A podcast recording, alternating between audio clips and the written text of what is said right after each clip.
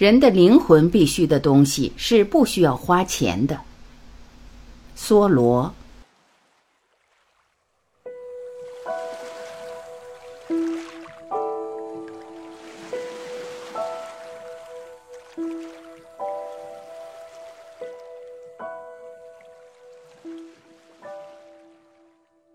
不论你的生活如何卑贱，你要面对它而生活，不要躲避它，更别用恶言咒骂它。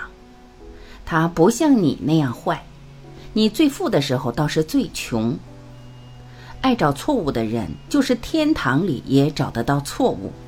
尽管贫穷，你要爱你的生活，甚至在一个济贫院里，你也还有愉快、高兴、光荣的时候。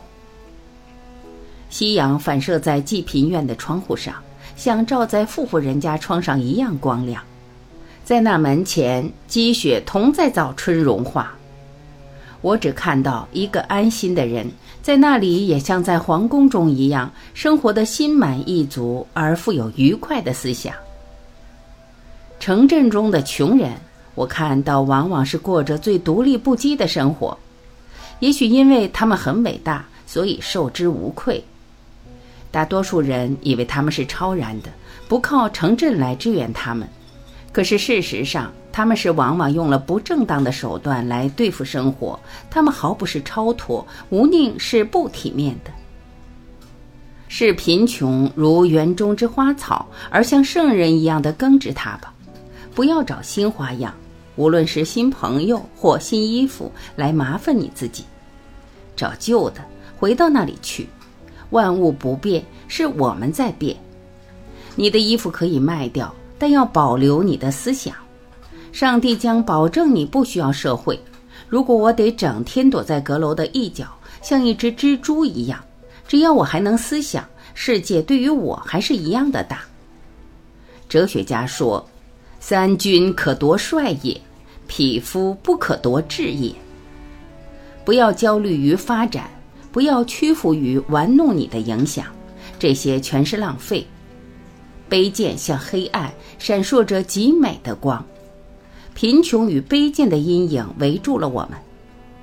可是瞧呀，我们的眼界扩大了。我们常常被提醒，即使赐给我们克洛索斯的巨富，我们的目的一定还是如此，我们的方法将依然故我。况且，你如果受尽了贫穷的限制，例如，连书报都买不起了，那时你也不过是被限制于最有意义、最为重要的经验之内了。你不能不跟那些可以产生最多的糖和最多淀粉的物质打交道。最接近骨头地方的生命最甜蜜，你不会去做无聊的事了。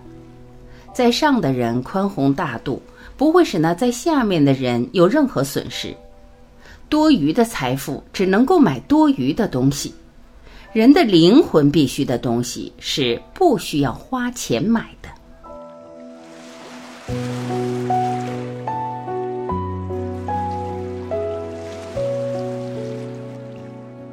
感谢聆听，我是晚琪，再会。